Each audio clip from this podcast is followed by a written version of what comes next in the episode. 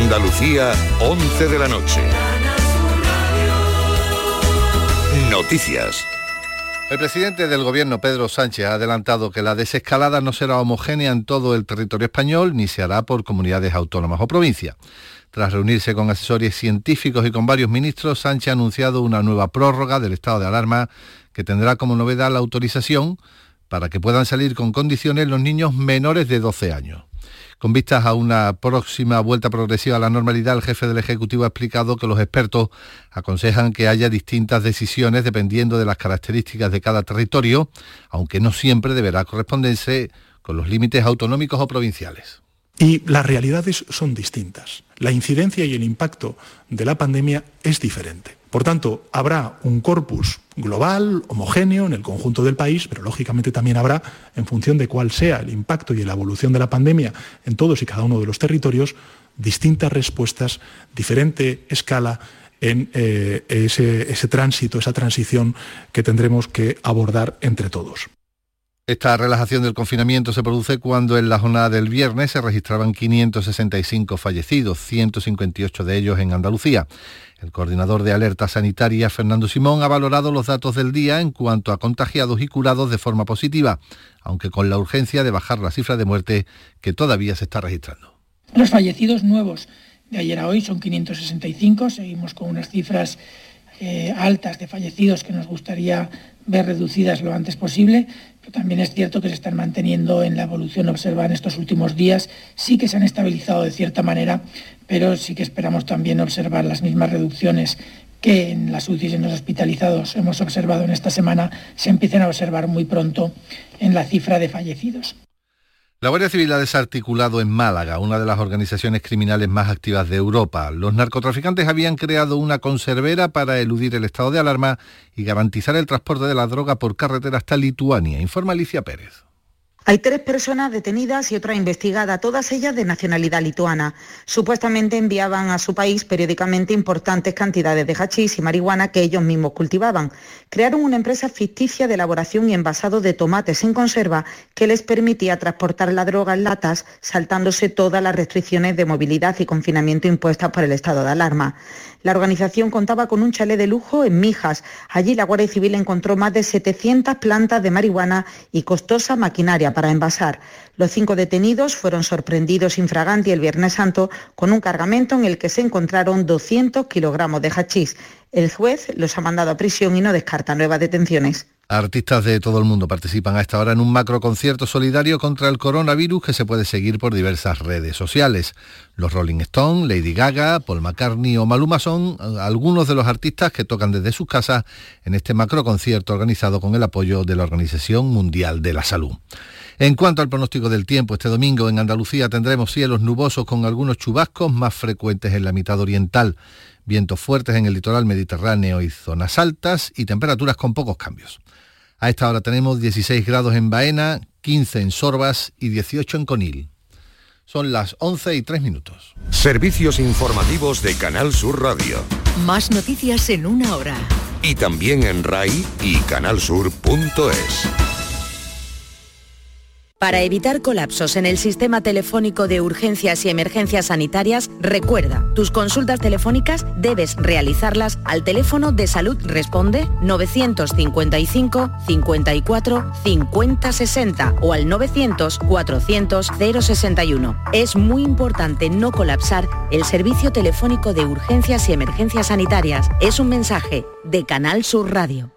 La noche más hermosa. Misterios, historia, ciencia, crecimiento personal.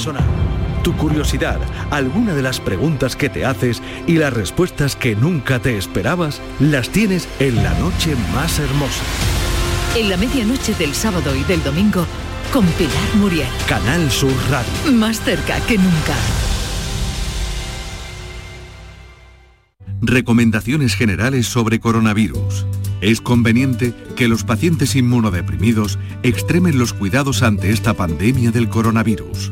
Deben evitar el contacto con las personas con síntomas de infección respiratoria y no compartir con ellas pertenencias personales. Una buena alimentación es clave para su organismo. No deben consumir tabaco y alcohol porque debilita el sistema inmunológico y se vuelven vulnerables. Los pacientes inmunodeprimidos que tengan síntomas compatibles con el coronavirus deben consultar a su especialista por teléfono. Nunca deben interrumpir el tratamiento salvo que así lo estime su médico. Protégete y cuídate. Así cuidarás a los demás. Es un mensaje de Canal Sur Radio. Canal Sur Radio quiere darte las gracias por tu fidelidad. Según el último estudio general de medios, el promedio que un oyente permanece en nuestra sintonía se ha incrementado en casi una hora. Además, 25 de nuestros programas multiplican su audiencia. Sin embargo, todavía nos parece poco. Por eso vamos a seguir trabajando para que cada vez más andaluces confíen en nosotros. Gracias por escucharnos. Somos tu radio. La radio de Andalucía. Andalucía cerca de ti con Miguel Fernández. ¿Qué tal? ¿Cómo estás? Sabemos que bien y sabemos que en casa. A partir de este momento la radio se hace viajera sin salir de casa. En zapatillas y con ropa cómoda nos disponemos a saludar a los andaluces y andaluzas que viven lejos de nuestra tierra. Lo vamos a hacer sin necesidad de abrir la puerta. Como cada tarde a las 8 nos vamos a acercar a la ventana para comprobar que las ventanas de nuestros paisanos también están encendidas, aunque vivamos a miles de kilómetros de ellos. Bienvenidos al programa más viajero de la radio, ese que tras la pista de andaluces y andaluzas recorre ciudades, países y continentes para llevarles un único mensaje. Allí donde estén, Andalucía está cerca, cerca de ti. Ese zumo de naranja y las revistas abiertas y en el espejo ya no encuentro tu mirada, no hay besos en la ducha, ni pelos, ni nada. No solo los kilómetros, las circunstancias también acercan a los seres humanos. Desde mediados del mes pasado, una pandemia recorre el mundo, pero paralela a la enfermedad, una corriente de solidaridad, de afecto, de esfuerzo también se extiende a lo largo y lo ancho del planeta.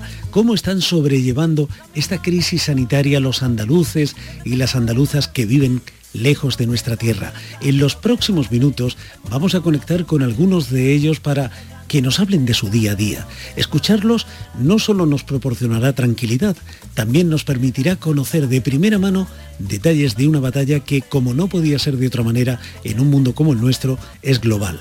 ¿Os venís? Andalucía cerca de ti, con Miguel Fernández.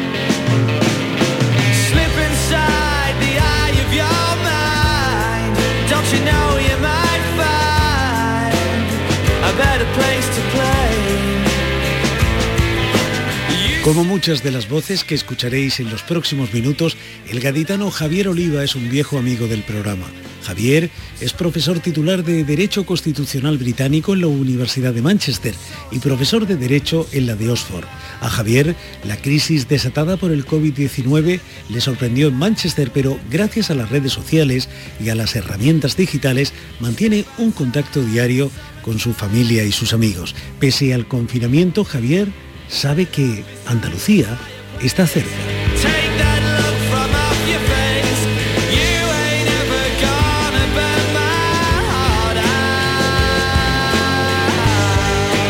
Hola Javier, ¿cómo estás? Hola Miguel, encantado de, escucharte de nuevo. ¿Cómo se lleva el confinamiento en Manchester? En Manchester pues se lleva, se lleva mal, se lleva regular. Me imagino que en este sentido estamos todos en la misma posición, tanto aquí en el Reino Unido como en el resto de Europa y en todos los países en los que se aplica el confinamiento. Naturalmente es difícil, pero el modelo británico, la respuesta que se le, han, que le ha dado las autoridades británicas a esta crisis es muy diferente, como bien sabes, a lo que sucede en España de momento, eh, eh, esa palabra, confinamiento, esa palabra a la que hemos terminado por acostumbrarnos, ahí eh, digamos que tiene matices y acepciones que quizás no tiene aquí en Andalucía, aquí en España, ¿no? Sí, la verdad es que tiene un, tiene un significado diferente. Confinamiento en el sentido de que tendremos que estar la mayor parte del día en casa hacer todos los esfuerzos por estar en casa todo el tiempo que uno puede. Pero sí que las autoridades públicas, el gobierno británico, no solo permite, sino que incluso alienta a la ciudadanía, por razones como por ejemplo salud mental, a que es importante salir fuera de tu domicilio durante, para hacer un ejercicio diario.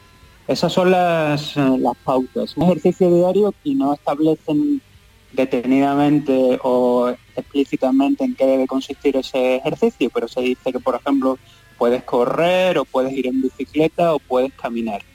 En un principio no te sacaron tampoco cuánto, cuál era la duración de ese ejercicio. Y esto es muy interesante porque eso es de conformidad con la cultura constitucional británica, ¿Ah, porque sí? las autoridades públicas, sí, sí, tienen que ser, se abstienen siempre de decirle a los ciudadanos lo que tienen que hacer. Esto es muy, forma, forma parte de la, de la cultura inglesa, de la cultura del resto de este país. Y eso se ha entendido, cuando- eso se ha entendido porque eh, quizás eh, lo que los ciudadanos esperan de su gobierno, de su administración, es que eh, me dé órdenes claras, instrucciones precisas, que delimite el campo de lo que debo y lo que no debo hacer con, con claridad, ¿no?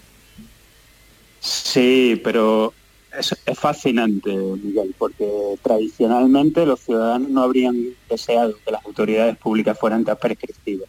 Pero en una situación de pandemia, en una situación tan complicadísima como la que estamos viendo, cuando el gobierno británico da las indicaciones sobre esto, la posibilidad de realizar este tipo de ejercicios que yo te estaba comentando hace solamente un minuto, es la ciudadanía misma la que reacciona y le, le pide al, al ministro del Cabinet, que es una especie de, como el Consejo de Ministros, Michael Gove, que sea más eh, explícito, que diga exactamente cuál es la duración de este ejercicio.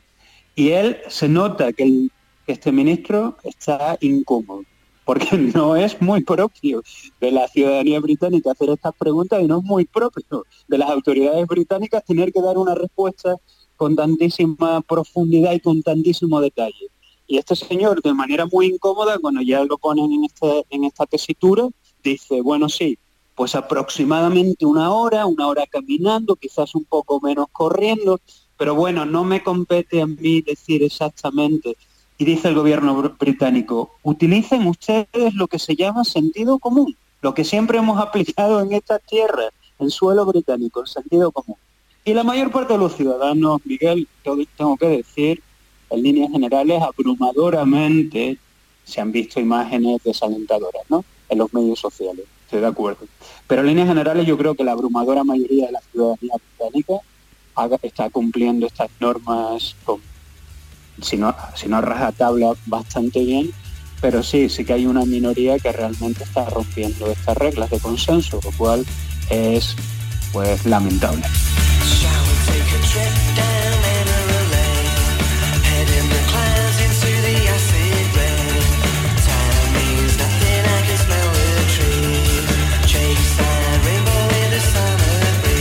Yo no sé si por esa peculiaridad en la forma de ser, en la forma de, organizarse de la sociedad británica, lo, eh, lo cierto es que en los primeros eh, momentos de la crisis, Javier, eh, aquí al menos se tenía la, idea de que el Reino Unido iba un poco por libre, que quizás no estaba por la labor de aplicar las medidas de prevención que se estaban adoptando en Italia, en España, en Francia. Sí, Miguel, tienes toda la razón. Estas críticas fueron acérrimas, lo sé, en los países de- del sur de Europa, tanto en España como en Italia, y se, se observaba casi con espanto, ¿no? La manera en la que el Reino Unido no estaba respondiendo a la crisis sanitaria. Y había críticas aquí en, Gran Bretaña, pero yo en muchas ocasiones se lo, se lo había comentado aquí a compañeros y amigos y me decían, no seas tan exagerado, cada país tiene unas circunstancias diferentes, el hecho de que se esté haciendo de esta manera en el sur de Europa no significa que nosotros tengamos que actuar de esta forma. Así que fueron unas semanas de, fueron unos días, unas semanas de demora en comparación con, con la Europa continental, con la mayor parte de los estados.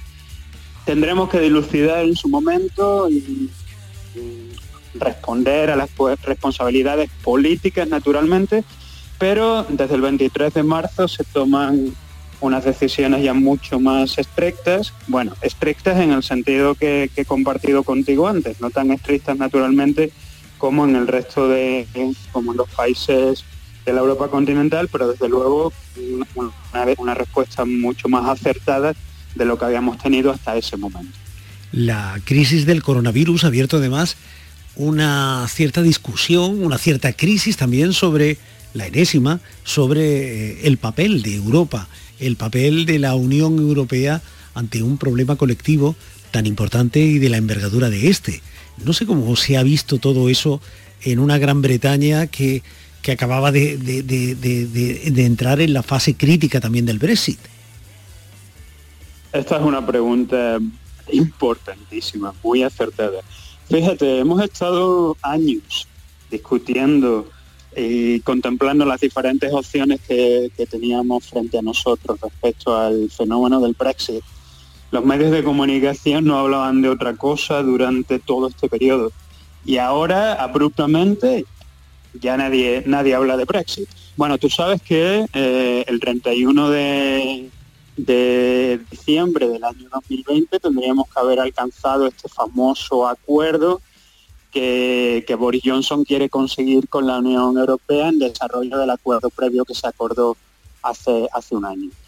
Eh, sin embargo, para alcanzar este acuerdo el 31 de diciembre del 2020 se tendría que tener ya lo que es un, programa embriónico del mismo en, junio de este año. Y Boris Johnson ha dicho que esto se va a hacer a, mm, contra viento y marea y que nadie va a cuestionar la posibilidad de que el gobierno británico sí vaya a alcanzar este, esta fase en junio del 2020. Ahora mismo parece completamente irreal.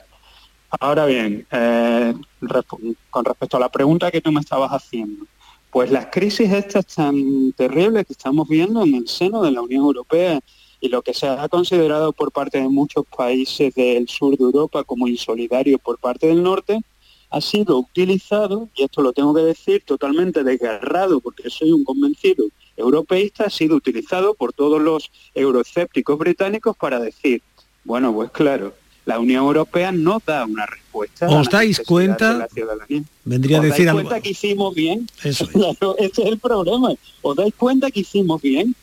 Incluso las personas que votaron a favor de la permanencia de Europa y han sido unos apasionados defensores de quedarnos en, el club europeo durante estos años, dicen, bueno, pues ha sido terrible, pero quizás con esto lo que te quiero decir, que la Unión Europea no ha hilado fino, y lo que hemos presenciado en las últimas semanas, para todos los que creemos en este proyecto común de todos los europeos, es un momento bajo en nuestra historia.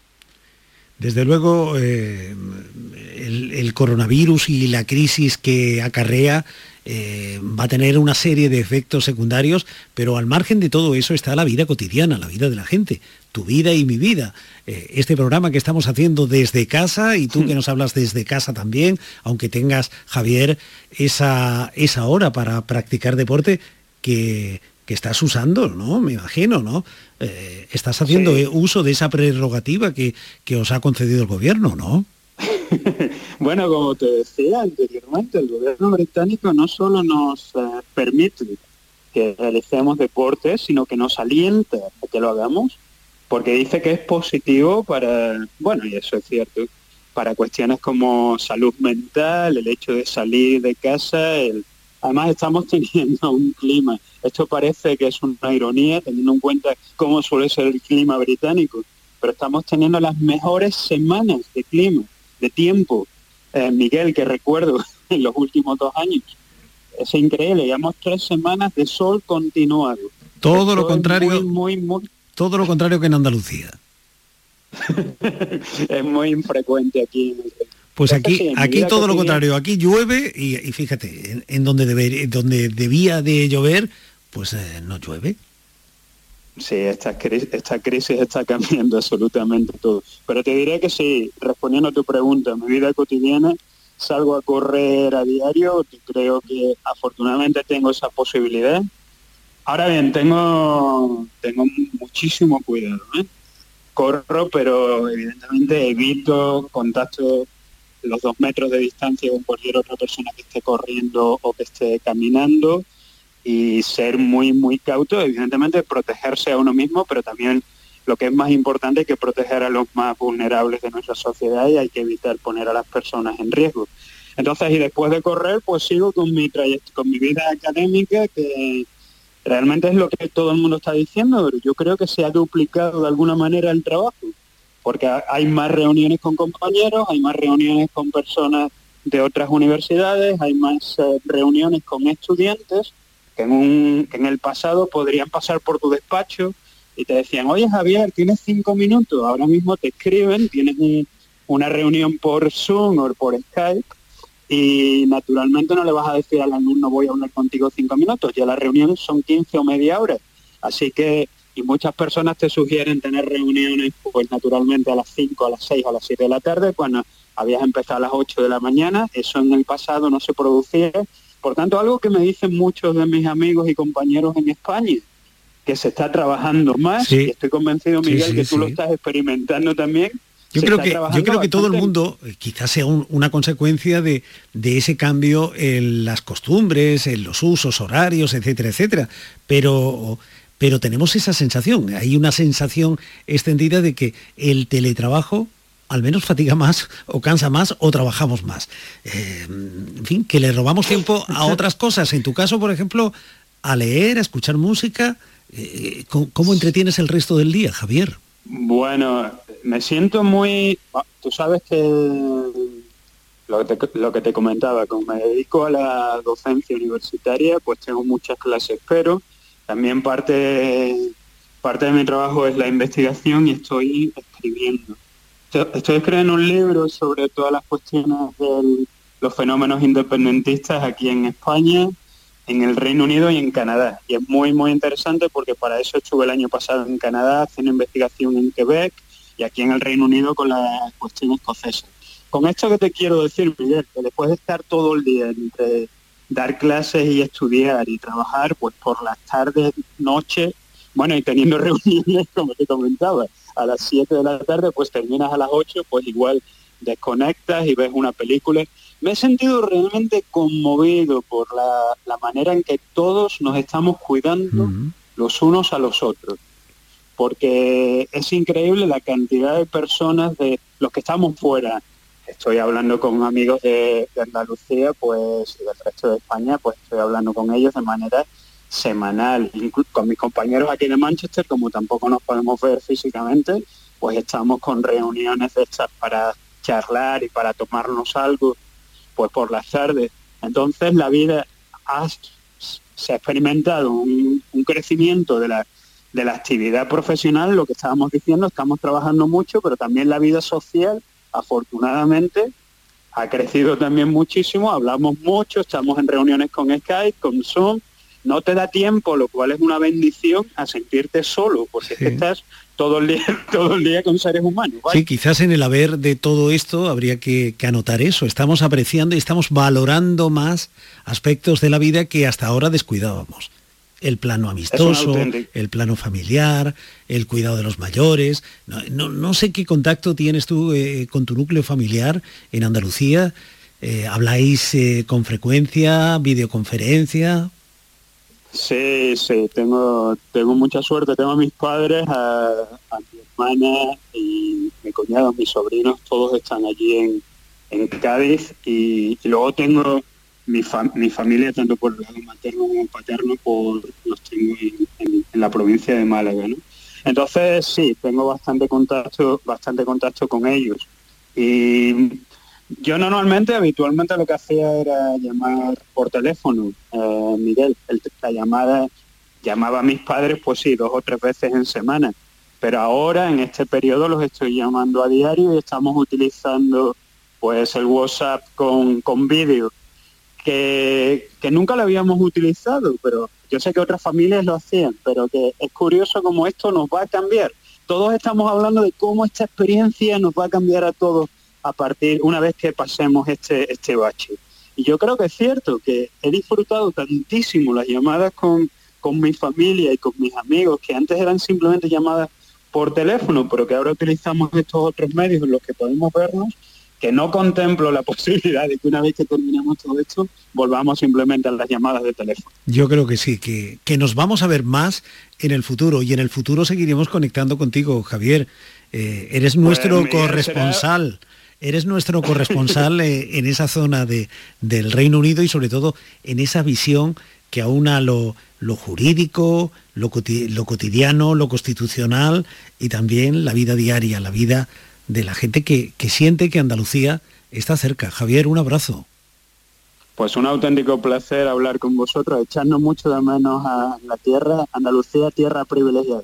Con muchísimas ganas de estar allí otra vez con vosotros porque habría ido en Semana Santa, pero todo esto pues lo, lo ha pospuesto. Pero hasta la próxima y, y deseando tener una, la tercera conversación contigo en un- unos, unos meses, ¿vale? O quizás antes. Un abrazo, Javier. Ok, O en una semana. Un abrazo fuerte. hasta pronto, Miguel. Para mandar una nota de voz por WhatsApp, utiliza este número 670 943 015. Andalucía, cerca de ti.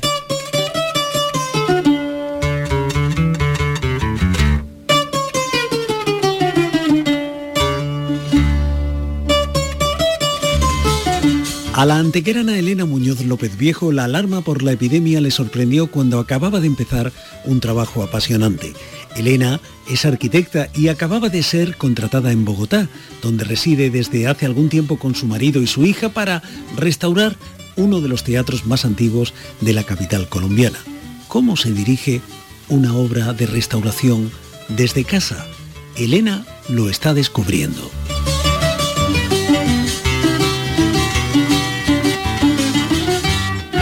Hola Elena, ¿cómo estás?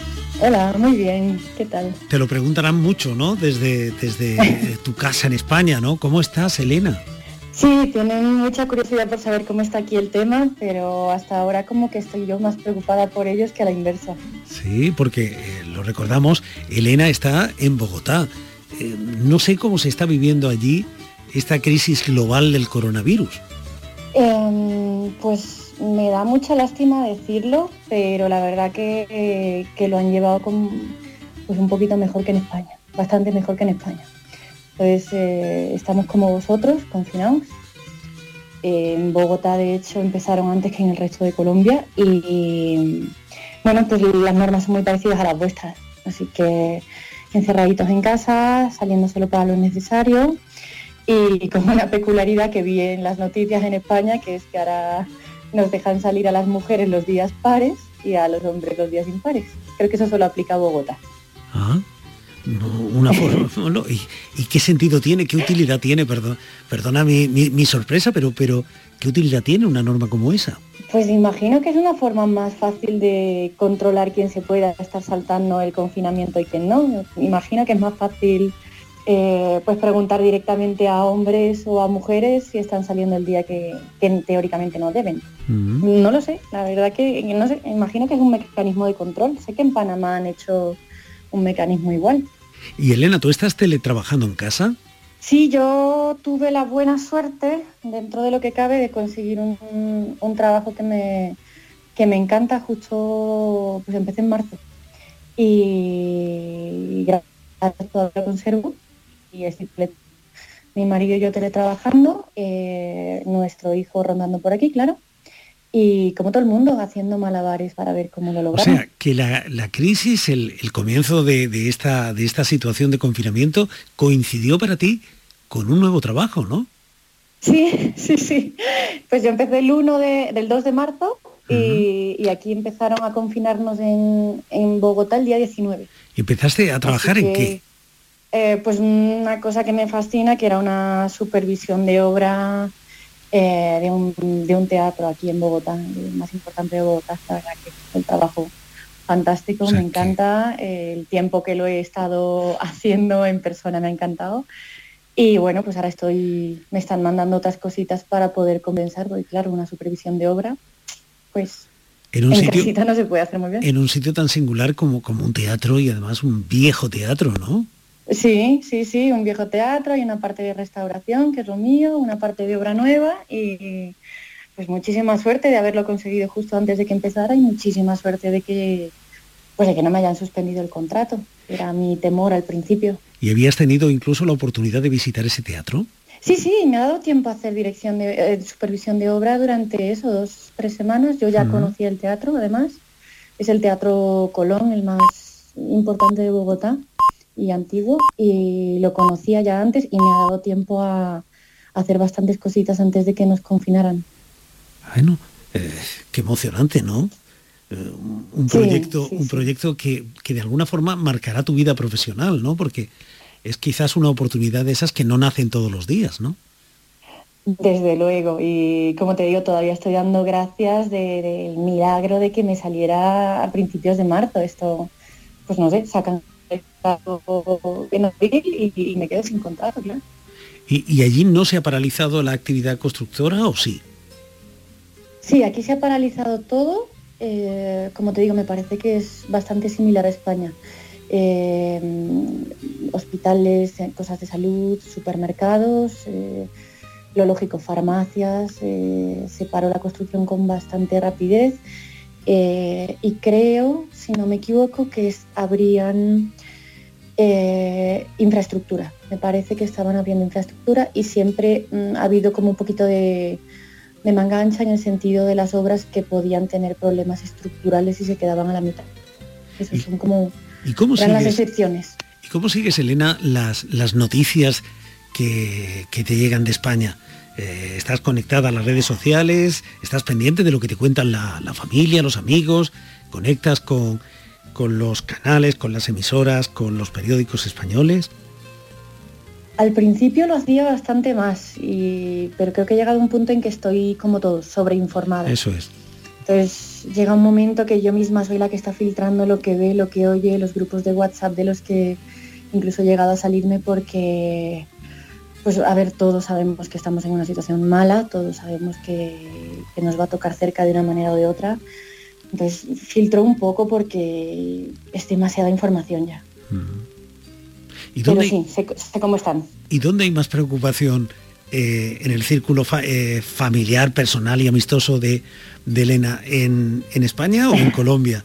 Eh, ¿Se mira con... ¿Tú estás más preocupada por tus parientes, familia, amigos? ¿O están ellos más preocupados por ti?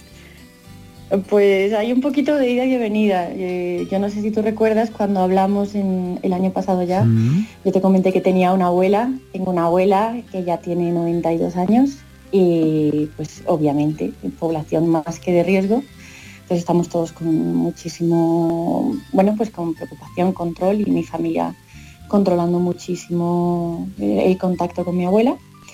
Y mucha preocupación hubo por mi parte porque tengo un tío que es médico y se contagió y pues pasó unos momentos malillos, bastante malillos. Entonces esa era mi preocupación hacia ellos y en cambio mis padres están preocupados cuando esto arranque fuerte aquí, que todavía, como digo, estamos aceptablemente bien, son relativamente pocos casos.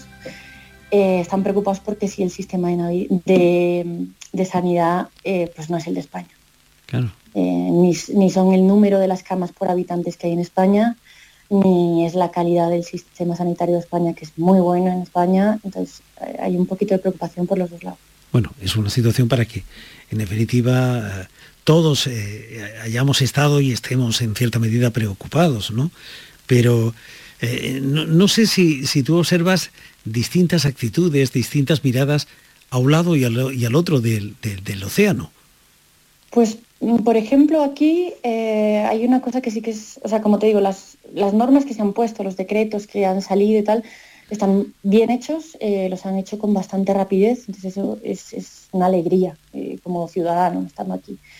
Pero hay una cosa en Colombia que no hay en España, en, Colombia la gente vive muy al día, hay mucho vendedor ambulante, hay mucho vendedor, mucha gente que vive al día, que no tiene para comer si no cobra en quincena, que es como cobran aquí.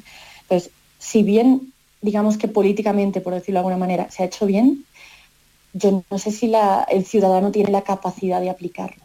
Y luego, en cambio, sí que va todo el mundo con mascarillas desde mucho antes que en España, porque aquí se lleva mucho más. No te digo que somos como, como algunos países orientales que uno los ve todo el día con el tapabocas, que lo llaman aquí, pero sí que la gente está resfriada y de natural se pone un tapabocas para no contagiar. Eso sí, sí lo noto como mucha diferencia aquí. Y luego, en cambio, no hemos llegado al nivel de nervio eh, que se ha llegado en España, el de llegar a casa y lavar la ropa, desinfectarse, casi casi estar en una cabina de desinfección si uno cruza la puerta. Eh, el ciudadano aquí está más laxo porque no se puede permitir eh, tanto tiempo de, confinamiento, pero sin embargo hay unas cositas que ya estaban implantadas aquí que van mucho mejor en España, bajo mi punto de vista, claro. Y de puertas adentro, Elena, ¿cómo os organizáis? ¿Cómo es un día cualquiera en tu casa? Como dirían en mi pueblo, malamente. Malamente. no, medianamente bien, eh, nos turnamos, porque pues, mi hijo no llega a los dos años y, eso es una distracción increíble. Entonces digamos que hagamos, hacemos turnos. Mi marido tiene mucha reunión eh, por audio, reunión de pues, con la pantalla eso, entonces no puede estar el niño corriendo por detrás.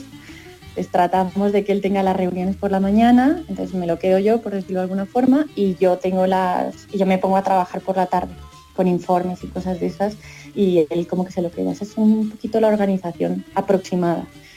Y lo que yo siempre digo y, que creo que hay que tratar de mirar las cosas por un poco de positivismo, pues eh, tenemos perro, así que salimos un poquito. Sí. Eh, la casa es lo que aquí llaman una casa vieja, entonces es más grande que las que las casas modernas. Entonces tenemos bastante suerte dentro de, la situación, tenemos bastante suerte porque nos organizamos bien.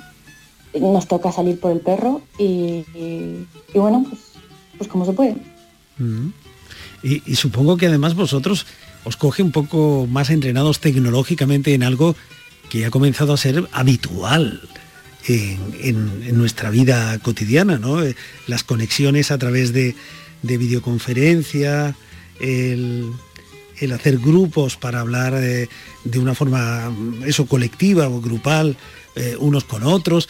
Todo eso eh, aquellas personas que ya vivíais en la distancia eh, ya lo veníais practicando no sí sí sí. De hecho por ejemplo en cuanto a reuniones mi marido tenía a veces lo que llaman home office que es trabajar en casa y, y ya ya hacía a veces reuniones de este tipo entonces eh, la infraestructura y todo tecnológica en su empresa la tienen totalmente instaurada.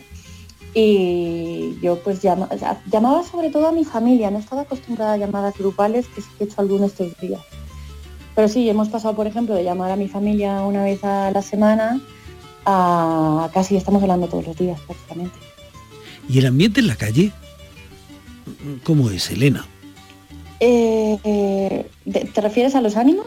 Sí, sí, sí. Eh, pues sinceramente no, lo sé mucho. O sea, de verdad estamos manteniendo mucho el confinamiento y yo hablo con la gente del trabajo que está muy, responsable, como dicen aquí. Y, pues eso, y, la gente en la calle yo veo un poco mucha gente. Ayer salí al supermercado, vi mucha gente, los vi un poquito más relajados de lo que deben. Quizá sea la gente como yo te decía antes, que son los que tienen que vivir al día a día y no les queda otra que salir, en cuanto se los veo un poco relajados. Me parece que la gente no tiene conciencia de a qué se nos va a venir encima económicamente hablando, a todos los países, sin excepción. Eh, pero bueno, pues, pues no sé, supongo que es la manera de llevarlo aquí, de tratar de no pensar más adelante, de no pensar más que en el hoy y, tratar de llevarlo lo mejor posible. Supongo que, es la manera de llevarlo de los colombianos. Los veo prudentes en, el tema de, la, de cómo, cómo se cuidan, pero mm, no, se ven, no se ven la que nos viene encima. Y desde tu punto de vista, eh, ¿cómo crees que, va a acabar todo esto? ¿Cómo ves tú el día después de esta situación? Pues no lo sé, o sea, quiero, como te digo, quiero tratar de verlo lo mejor posible, tratar de verlo desde el punto de vista positivo, pero, pero pues no lo sé, preocupada mm, viendo, como te decía antes, la crisis que se nos viene encima a todos. Veamos cómo lo gestiona cada uno de los países. No sé si Colombia en particular tiene la capacidad de afrontarlo tan bien como podría ser. Pero bueno, también me han sorprendido mucho las medidas que han tomado, así que quizá, quizá lo sepan afrontar mejor que otros países. Y desde el punto de vista personal, pues bueno, mi marido trabaja en una compañía aérea, así que preocupa a ellos. No sabemos cuándo vamos a empezar a, poder movernos, no sabemos qué va a pasar con la economía aquí creo que con los pies un poco en la tierra, teniendo cuidado eh, y, sin hacer muchas locuras. Por recuperar el optimismo, eh, ¿para cuándo estaba previsto que terminara la obra en el teatro? Uy, eso le queda un buen rato. Yo espero ¿Ah, tener contrato para rato. sí, estaba previsto para junio del 21, así que... Bueno, mantenemos la fecha, ¿no? los dedos. Nos hacemos la, ilusión de, poder asistir, pues más o menos por esa fecha, algún espectáculo, algún gran acontecimiento artístico en ese Teatro Colón, ¿no? Hombre, espero que sí. Yo quiero pensar que que me necesiten hasta entonces, ojalá, el contrato ahora mismo es más cortito, es para seis meses, pero pues la verdad que estaban contentos con el trabajo que estaba haciendo, yo creo que estábamos avanzando bastante bien y, y espero tener hasta 2021 con esto porque siempre lo he dicho, tengo la suerte de trabajar en lo que me fascina, más no puedo pedir. En un mundo tan apasionante además como es el de la arquitectura. Sí, sí, y y lo que huele a viejo, como yo digo, a mí me gusta lo que huele a viejo. me encantan los edificios antiguos, me encanta conservar la historia y, oye, pues yo espero que me quede aquí para rato en cuanto a esa obra. Y un, trabajo y un trabajo en un teatro, que no es cualquier cosa, hombre. Un teatro no es un, edificio como cualquier otro, ¿eh? tiene vida propia. Sí, sí. Y, como te digo, ahora son como tres edificios separados. El proyecto eh, incluye tres edificios y me toca ver los tres y controlar los tres y estoy encantada. Ese Teatro Colón seguro que ha, conocido noches de gloria, de, grandes actuaciones, de grandes figuras que han pasado por el escenario, ¿no? Pues sí, en cuanto a... Es de las que tienen la mejor programación en, en Bogotá. Luego hay uno también como es que es un poco más moderno y tiene más capacidad, entonces digamos que las obras más grandes puede ser que vayan a otro lado, pero el Colón no para, está todo el día con obras, todo el día con actuaciones, conciertos, yo lo conocía por haber ido y es precioso. Y, tú ves la parte antigua y es preciosa. bueno, pues el Colón un día de 2021 alzará el telón y a, los andaluces, a las andaluzas y a los andaluces nos quedará el orgullo de saber que una paisana colaboró activamente en su restauración. Elena, ya sabes que eres nuestra corresponsal en Bogotá. Eh, acudiremos a tu testimonio en, otra ocasión. ¿eh? Mientras tanto, ya sabes, Andalucía está cerca, cerca de ti. Sí, sí, eh, la siento muy cerca.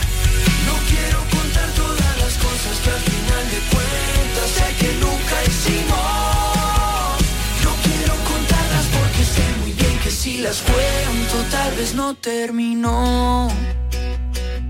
Andalucía cerca de ti. Los andaluces por el mundo están en Canal Sur Radio.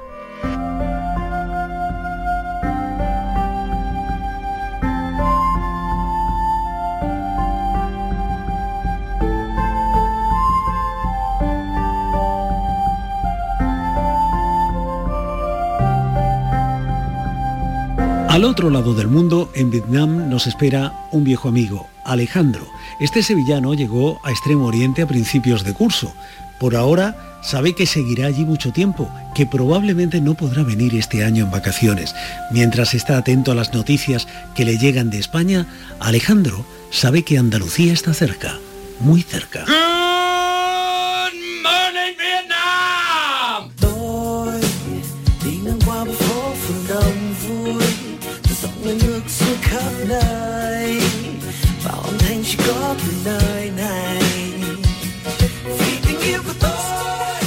Alejandro Amable, ¿cómo estás?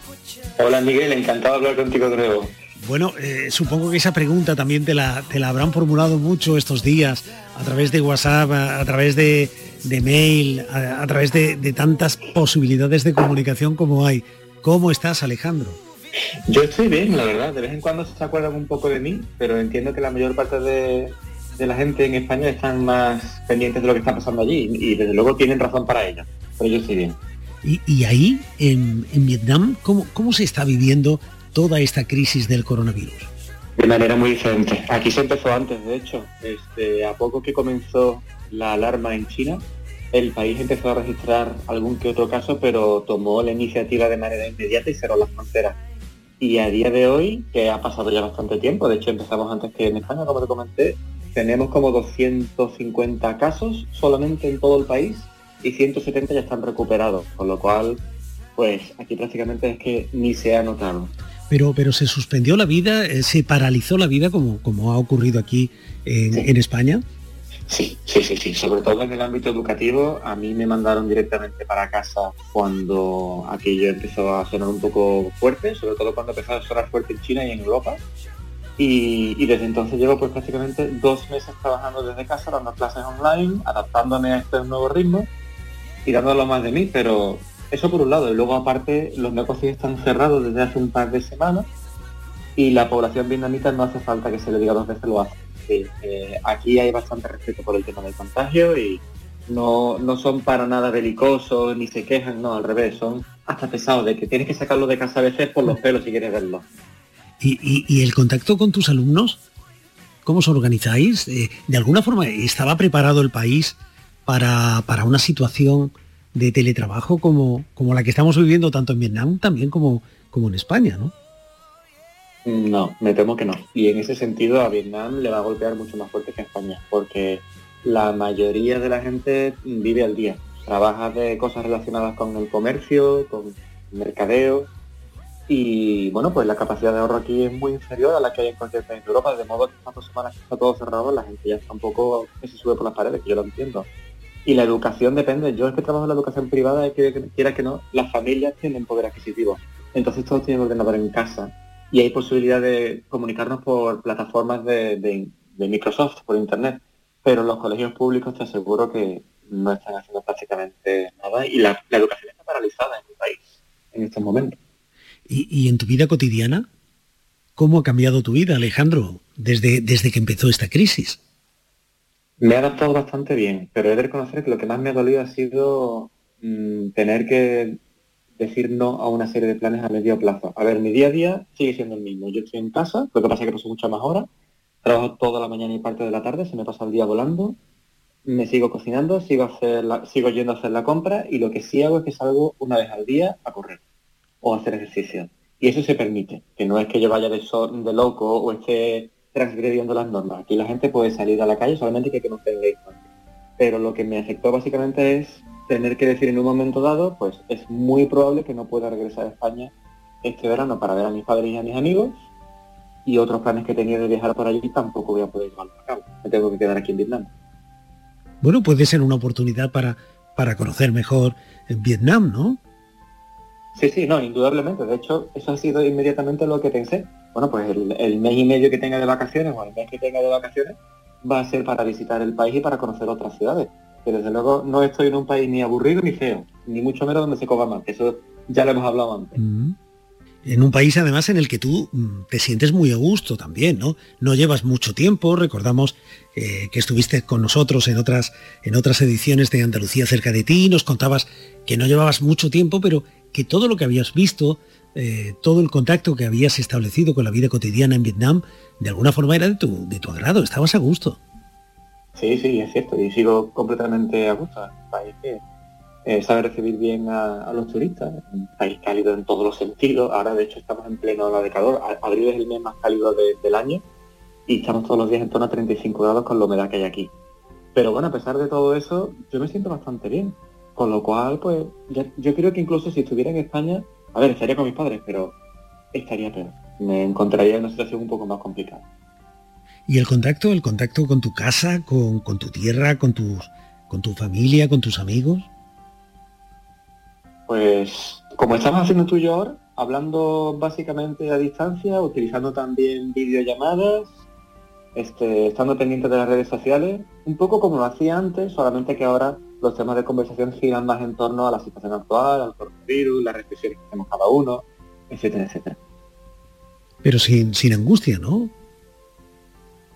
No, yo no me angustia. Yo pienso que, bueno... No tan solo tú, sino, sino por ejemplo, tus padres, ¿no? En fin, saber que estás en un país donde la situación está más o menos bajo control, mm, no es lo mismo que, quizás si, si, estuvieras en otro lado, ¿no?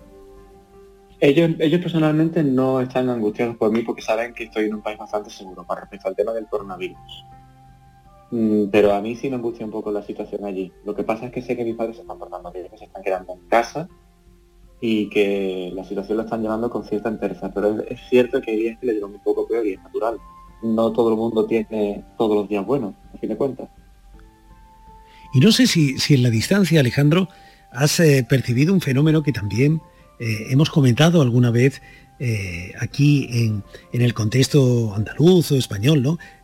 estamos redescubriendo cosas que hacía tiempo que habíamos olvidado o habíamos abandonado. Desde amigos que reaparecen, amigos que hacía muchísimo tiempo que no veíamos y que ahora reaparecen, aficiones, lecturas, gustos, que eh, de alguna forma habían escapado de nuestra vida cotidiana. No sé si, si ahí en la distancia a ti te ocurre algo parecido. Yo percibo que la gente está empezando a vivir más despacio y eso es algo que me gusta mucho porque creo que era necesario. Yo siempre he pensado que vivíamos una especie de vorágine, de ansiedad, de prisa y bueno, de consumismo si me pides mi opinión más certera y más honesta Aquí concretamente un poco también, porque el hecho de no salir ya prácticamente para ver a gente, solamente salgo un día a la semana para ver amigos fin de semana y, en reuniones muy, muy pequeñas. Quiera que no, pues ya me, invita a pasar mucho más tiempo conmigo mismo, haciendo lo que siempre me ha gustado hacer, tanto pues leer, como pintar, como ver series que tenía en, una lista, en, cola, o simplemente dedicarme más a trabajar, pero sí, es un poco más un tiempo de, de reflexión. Yo creo que es algo que se aprecia y de restablecer también ¿no? contactos y, amistades eh, que, creíamos que, ya habíamos perdido. No sé si te llegan ahora más correos, más WhatsApp, más llamadas. Sí, sí, sí, sí, completamente. Tengo de hecho un par de mensajes de hace poco de amigos que hace tiempo con los que no hablaba. Que bueno, todo comenzó con el típico mensaje de, bueno, ¿qué tal? ¿Cómo estás? ¿Cómo va por allí la cosa en Vietnam? Y a raíz de ello empezamos otra vez a hablar y pues sí, es verdad que retomamos un poco el contacto a raíz de, esta circunstancia. Esas conversaciones que suelen empezar, espero que te vayan bien las cosas, espero que estés bien y que a partir de ahí no... A partir de ahí se acaban haciendo planes para cuando nos volvamos a ver. Eso es. Para celebrar el, cese. ¿Y, tú con qué actitud crees que, saldremos de esta? Alejandro, visto así desde, desde la distancia y en un contexto social completamente distinto al andaluz o al español, ¿Tú cómo crees que, mm. con qué ánimo saldremos de, esta situación? Yo espero que aprendamos algo de esta crisis tan importante que vamos a empezar a, tener entre manos y no solamente lo económico. Pero si te soy completamente sincero, a mí hay cosas que me cansan un poco y es la actitud tan hipercrítica en todo momento que prácticamente no deja respirar y no deja unirse. Eso me fastidia un poco. Si te soy sincero, lo aprecio mucho las redes sociales y tal. Pero bueno, no sé, aún es pronto. Sí, sí, además, en tu condición de, digamos, de observador a distancia. Sí, completamente. Es que, no sé, no solamente de las noticias de España, veo cómo evoluciona la pandemia en distintos países que ni siquiera tienen que ver con, Europa, lo que están en Latinoamérica, aquí en Asia, en Norteamérica, y te das cuenta de que desde luego no se están haciendo las cosas ni como en el peor país del mundo, que se podrían haber mejorado, o sea, se podría haber empezado antes, quizás se podrían haber hecho las cosas mejor en otros aspectos, pero bueno, no sé, creo que la actitud cainita que impera en algunos sectores de la sociedad empieza a ser bastante... Bueno, por otra parte, en fin, en tiempos difíciles las, actitudes, las situaciones, pues son también variadas y, cada uno lo vive de, una forma de, una forma distinta, de una forma de una forma diferente. Eh, todo esto te, ha servido también, decías, para conocer más, más de cerca ese país en el que tú elegiste vivir, en Vietnam. Eh, ¿Tienes en idea, mm, no sé, desplazarte por alguna parte del país cuando ahora que no vas a poder volver eh, ojalá que no, ojalá que sí puedas volver pronto, pero bueno, si, las cosas eh, siguen su curso eh, si, y te tienes que quedar ahí algún tiempo más, ¿tienes ya planes para, acercarte a algún rincón del país, a, descubrir algo de Vietnam que todavía no conoces? Sí, no, bueno, hay infinidad de sitios que se pueden visitar. Creo que me voy a quedar con un par de ideas. La primera es viajar al norte, que aún no he ido, probablemente a, la a las cordilleras de Sapa, que es donde están las plantaciones de arroz. que es un lugar bastante bonito y además muy emblemático para el país. Y probablemente también vuelva a la playa, porque aunque la playa no es como en España, y va a sonar muy chauvinista, pero las playas de España son de las mejores del mundo y te lo digo ya que lo, que lo sé, que lo he visto. Las playas de aquí no están nada mal, pero es verdad que hay mucho, hay, hay como una especie de clima de tranquilidad, de paz, que me encanta. Y que puedo incluso decir que hay una ciudad que se llama Danang, que es una ciudad costera bastante bonita, y tiene un par de calas medio escondidas donde supuestamente los americanos desembarcaron cuando llegaron al comienzo de la guerra. Y son calas maravillosas. Evidentemente no hay ningún tipo de vestigio de aquella época, pero la paz que me transmitió, estoy deseando de volver a vivirla este verano cuando todo esto medio haya acabado, o yo por lo menos. Yo mientras te, te escucho estoy tomando nota, porque claro, la vida volverá a ser lo que fue y volveremos a viajar y volveremos a soñar con, con destinos eh, lejanos y volveremos a tener también eh, objetivos profesionales. No sé si, si tú vas por ahí también, si, si te estás haciendo, eh, no sé, idea de, de un cambio profesional, de un giro en tu vida laboral. No lo sé, me lo pregunto todos los días en realidad, pero es que si te digo la verdad, solamente sé que estoy cómodo y que de momento no lo necesito, pero sé que cuando lo necesite voy a dar el paso. A veces me planteo que puede que dentro de un par de años ya vea el fin de la etapa en Vietnam y decida dar un salto a otro país como Taiwán, que me llama mucho la atención. O quizá busque trabajo en Latinoamérica, que también me llama mucho la atención. Lo único que tengo medianamente, que tengo medianamente claro es que si regreso a Europa será solamente para ir directamente a España. Y si no, pues hay muchos más países donde a lo mejor no me importaría empezar pero a lo mejor me queda quien vienda mucho más tiempo, así que nunca se sabe. Nunca se sabe, fíjate, ¿quién nos iba a decir hace tres meses, ¿no? Que íbamos a estar hablando de lo que eh, en este momento estamos hablando, ¿no?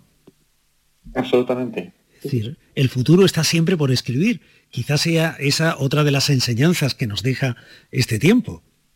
Hay que estar abierto. Yo creo que hay que estar abierto a todas las posibilidades y tener una especie de medio plan B pensado por si acaso. Bueno, nosotros en nuestro plan B está el de volver a llamar a Alejandro para que sea nuestro corresponsal en Vietnam y nos cuente cómo se ve la vida. Encantado de escuchar. Cómo se, se ve la vida andaluza desde, desde el otro lado del mundo, ¿no? Alejandro, un abrazo. Muchísimas gracias, Miguel, y podéis contar conmigo cuando queráis. Un abrazo muy grande. Xin được viết lên bài hát ca ngợi quê hương của tôi ôi Việt Nam đã xinh muôn màu à ha cùng tình người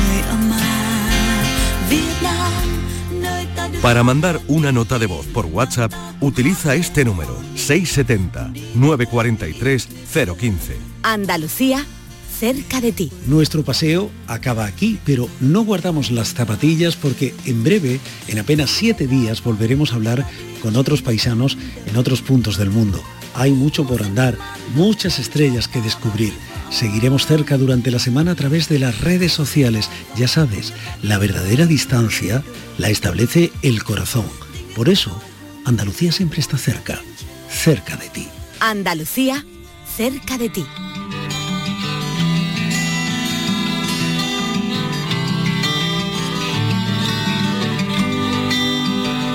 Para evitar colapsos en el sistema telefónico de urgencias y emergencias sanitarias, recuerda, tus consultas telefónicas debes realizarlas al teléfono de salud Responde 955 54 50 60 o al 900 400 061. Es muy importante no colapsar el servicio telefónico de urgencias y emergencias sanitarias.